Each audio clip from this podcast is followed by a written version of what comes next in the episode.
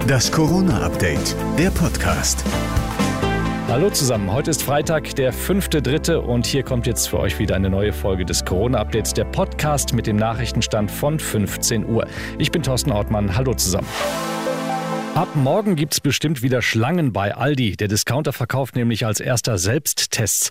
In der kommenden Woche folgen dann auch Rossmann und DM. Bei den kostenlosen Schnelltests, die ab Montag eigentlich bundesweit starten sollten, könnte es in NRW aber zu Beginn noch einige Engpässe geben, sagt NRW-Gesundheitsminister Laumann. Wir werden sicherstellen, dass unsere Apotheken das auch außerhalb der Apotheke machen dürfen. Es gibt sehr viele Anbieter auch von großen bekannten Ketten aus dem Drogeriebereich. Die haben wir auch in allen Städten, sodass ich sicher bin, dass wir diese Struktur ganz schnell aufgestellt kriegen. Die Selbsttests könnten ein wichtiger Baustein sein, um zum Beispiel wieder ins Kino, Theater oder Restaurant gehen zu können. In NRW wäre das ab 22. März im Außenbereich möglich. Und Bundesgesundheitsminister Spahn hat auch schon eine Idee, wie das praktisch aussehen könnte. Tisch 15, fünf Leute, kommt um 19.15 Uhr, hat vielleicht draußen ein kleines Zelt aufgebaut, macht den Selbsttest unter Aufsicht, kriegt dabei ein Getränk, geht dann rein. Sorgen bereitet dem Robert Koch Institut aber weiter die Ausbreitung der britischen Virusmutation.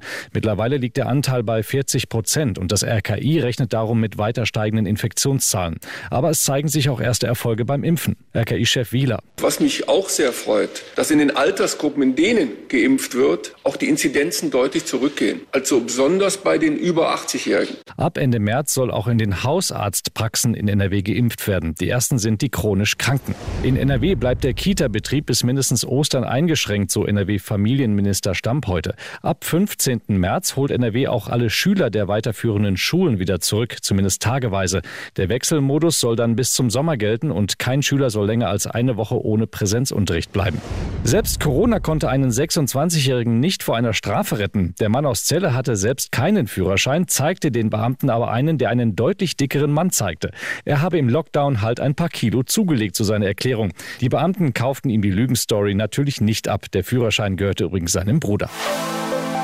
Das war das Corona-Update vom 5. März. Die nächste Ausgabe hört ihr dann wieder am kommenden Montag.